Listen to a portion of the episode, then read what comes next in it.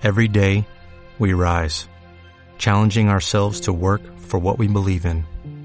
At U.S. Border Patrol, protecting our borders is more than a job, it's a calling. Agents answer the call, working together to keep our country and communities safe. If you are ready for a new mission, join U.S. Border Patrol and go beyond. Learn more at cbp.gov/careers. Universo Amazon, episodio 17.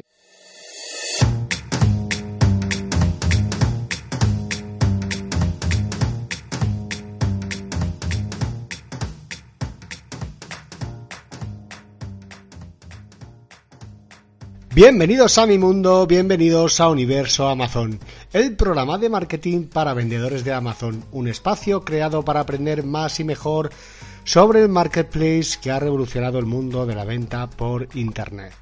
Aquí os mantendré informados de noticias, nichos de mercado, proveedores, fabricantes, estrategias, posicionamiento y todo lo necesario para crecer en Amazon. Recordaros, como siempre, que en universoamazon.es encontraréis todos los podcasts en forma de audio y escritos con fotos e información adicional. Además, en la sección de cursos encontraréis también todo lo necesario para tener éxito como vendedores. Esta semana seguimos con el curso de nichos de mercado, cómo buscar un producto para vender en Amazon con garantía de éxito. Es muy interesante. Ya me callo, ya dejamos atrás la publicidad de hoy y vamos a centrarnos en lo que vamos a hablar. Eh, en este programa, eh, antes, previo, ya lo aviso, previo a el Amazon Prime Day, que es una fecha tanto para compradores como vendedores muy interesante en cuanto a descuentos y también, lógicamente, en lo que se refiere a ventas. Y el programa de hoy lo vamos a dedicar a los productos novedosos para vender en Amazon o productos en general, productos que vendemos en Amazon. O sea, mucha gente tiene la duda, ¿no? ¿Qué vendo? Es que no sé qué vender, no tengo ni idea qué vender.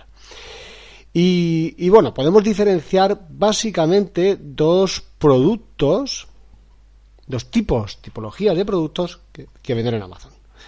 El primero son los productos clásicos o novedosos. Em, la diferencia, ¿no? Diferencias entre unos y otros. En una parte del programa vamos a centrarnos en los productos novedosos, eh, en qué los caracterizan, ¿no? En qué, es lo que podemos sacar de ellos. Y en la segunda parte nos vamos a centrar más en los productos clásicos, productos eh, atemporales, de uso cotidiano y menos eh, mm, influenciable por las modas. Y por último, en la última parte del programa, realmente tampoco es que vaya a hablar mucho sobre ello, pero me parece muy interesante, me encanta, es la parte más, más motivadora y la más genial de, de ser vendedor en Amazon. Y es diseñar. Si eres diseñador y eres fabricante, a por todas, eres un campeón, tienes mucho recorrido y puedes potenciar mucho lo tuyo. Es que puedes.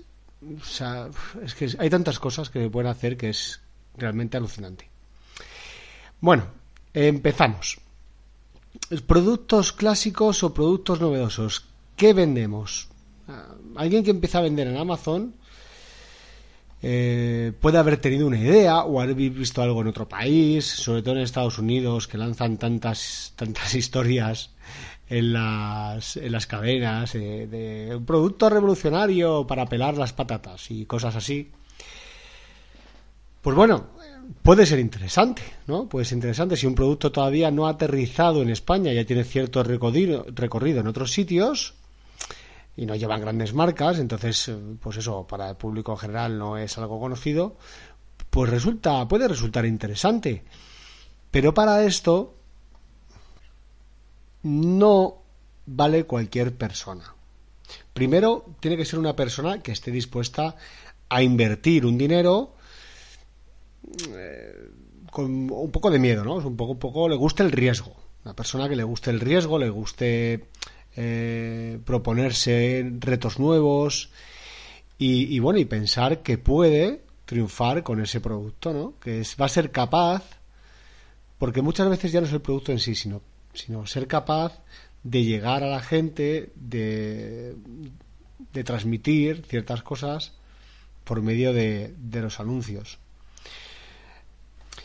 Lo bueno que tienen estos artículos de, productos novedosos son que la persona, normalmente una persona que, que, lo adquiere para comprarlo, para revenderlo, para distribuirlo, pues tiene ilusión. O sea, es una cosa que ha visto, que le parece novedoso, le parece chulo y tiene ilusión por venderlo. No es igual que vender una cosa que, bueno, al final ni te viene ni te va tiene ese punto de innovación que a todo el mundo le gusta. Normalmente son cosas diferentes y a todo el mundo le gusta eh, experimentar. Pero claro, eh, también corres más riesgos.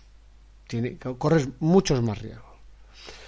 Para minimizar estos riesgos, como siempre, como siempre digo, iros a amazon.com. Allí prácticamente van no sé cuántos años por delante y hay muchos productos que allí se están vendiendo que aquí ni existen, o sea, ni siquiera la gente los busca. Entonces es un buen medidor y es un, buen espejo donde mirarse y poder obtener ideas de nichos de mercado, de productos que puedan ser eh, vendidos en nuestro país. Ya no solo en nuestro país, en toda Europa. Por lo tanto, algo positivo que tienen los productos novedosos es que, que generan un cierto una cierta ilusión, motivación.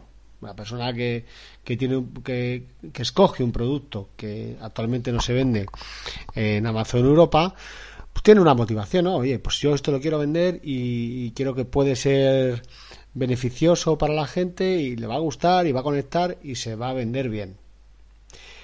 ¿Cuál es la, el lado negativo? Porque todo en esta vida tiene un lado negativo y el lado negativo es que a lo mejor la gente no lo busca. Si no lo busca, difícilmente lo vayan a comprar. Hay un doble trabajo ahí, hay el trabajo de compra, de importación, de crear anuncios, de intentar posicionar esos anuncios en las diferentes palabras clave que hayamos elegido, pero claro, es que si nadie lo busca, o si la palabra clave que hemos elegido no define directamente lo que estamos vendiendo, sino algo parecido, pues lo vamos a tener complicado. Ahí asumimos un riesgo y hay que ser hay que, hay que ser consciente de ello. Podemos vender muchísimo o no vender nada. Pero para eso estamos, para tomar decisiones. La segunda parte el segundo tipo de producto, mejor dicho, son productos clásicos, que tienen realidad palpable, una estabilidad en el tiempo. Eh, en definitiva, son productos que molan mucho. O sea, atraen. No vas a tener esa ilusión, ni esa innovación, ni vas a cambiar el mercado de, las pinzas, por ejemplo, o de cualquier otro sector. Vas a vender calcetines negros pero bueno, también alguien los tiene que vender, ¿no? Y si eres capaz de posicionarlos bien, pues vas a tener calcetines negros para mucho tiempo. Porque lo bueno que tienen los productos clásicos es su estabilidad. Sabes que vas a estar vendiendo ese producto durante eso, lo que he dicho antes, ¿no? Durante mucho tiempo.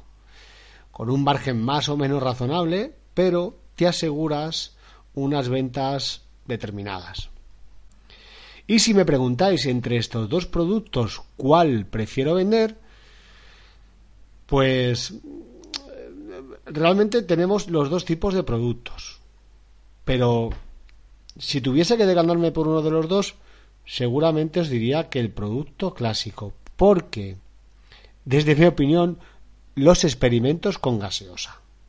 Es decir, si vosotros queréis empezar a vender en Amazon, tenéis que empezar por productos clásicos. Y una vez que, más que nada porque sabéis que, que si posicionáis esos artículos vais a ser capaces de vender. Y lo primero que tenéis que aprender es a posicionar un producto que ya sabéis que se puede posicionar, o sea, que ya existe. A lo mejor no aparecéis los primeros, pero igual si aparecéis en primera página, en los primeros resultados de búsqueda. A los dos o tres meses sois capaces de posicionar un producto en primera, en eso, lo que os he comentado, en, los primeros resultados de, de búsqueda. Cuando consigáis eso, pues ya os podéis lanzar al barro, decir, bueno, ya tengo, ya sé que soy capaz de hacer este trabajo y ahora me apetece vender, pues no sé, eh, algo, algo estrambótico. Bueno, tampoco hace falta que, os paséis, pero bueno, algo que se vende en Estados Unidos y aquí no. Y yo creo que es interesante. Que puede ser cualquier cosa, lo que os ocurra, lo que os apetezca. Lógicamente analizando cómo ha ido evolucionando ese artículo en Estados Unidos como, ves que tiene que tiene salida no que tiene ventas tampoco vas a, por algo que te guste mucho no estudiarlo y directamente comprarlo y venderlo porque eso normalmente no sale bien y una vez que tengáis controlado primero vender un producto clásico un producto estable en el tiempo luego os habéis liado la manta en la cabeza y decir, mira, yo quiero vender algo diferente, ¿no? Algo que me, que me guste, ¿no? que me parezca atractivo, que puede ser útil para los consumidores en Europa y todavía no se vende. Y os habéis animado y os habéis lanzado y también lo controláis. Vamos, que probablemente seáis unos cracks ya vendiendo en Amazon haciendo estas dos cosas. Y luego, después de esto, queréis dar un paso más. Decís, no, es que yo además quiero de mi marca de la marca que yo he creado para vender mis productos, además quiero diseñarlo. Y si puede ser, lo quiero fabricar. Ya me he vuelto loco. Pero amigos, deciros que es súper interesante y las empresas que más venden en Amazon son, por supuesto, diseñadores, tienen su propia marca y son diseñadores, y muchos de ellos son fabricantes. Si eres diseñador y eres fabricante, que, tienes que ir a por todas. Porque hay un margen de crecimiento muy grande, sobre todo en, ciertos, en ciertas categorías. Así que nada, sobre todo eso, a los diseñadores que tienen ideas, que tienen un gusto, que tienen unas ganas bárbaras de hacer cosas interesantes, de vender productos interesantes, con, con eso, con su propio diseño. Os animo muchísimo, de verdad, ¿eh? porque, porque bueno, ya conozco vendedores que más que vendedores son, son personas muy creativas que están haciendo cosas muy interesantes eh, vendiendo en Amazon. Y para terminar, daros una perlita, un, un consejo que, aquí sí que estamos de acuerdo todos los vendedores de Amazon de todos los países, ya sea de Europa, de Estados Unidos y de Asia, te da igual, donde sea. Un buen producto en Amazon tiene que estar basado principalmente en dos cosas, en el tamaño y en el precio. El tamaño es muy, muy, muy importante. Y el precio, lógicamente, también. Pero el tamaño para mí es lo fundamental. Cada vez vendo cosas más pequeñas. Yo creo que al final voy a terminar vendiendo cerillas. Porque la manipulación es tan sencilla, facilita tanto el trabajo de, elaboración, bueno, más que de elaboración, de, de etiquetado, de packaging, de importación, de gastos de importación, facilita tanto que, que bueno, que lo tengáis muy en cuenta. O sea, vender productos pequeños y contra más margen mejor, claro que sí. Y, y nada, eso era para finalizar. Esto es todo por hoy y muchísimas gracias por vuestras valoraciones en iTunes, vuestros me gusta en iVoox, por suscribiros al podcast y por estar ahí escuchándome estoicamente. Hasta pronto y mucho ánimo vendedores.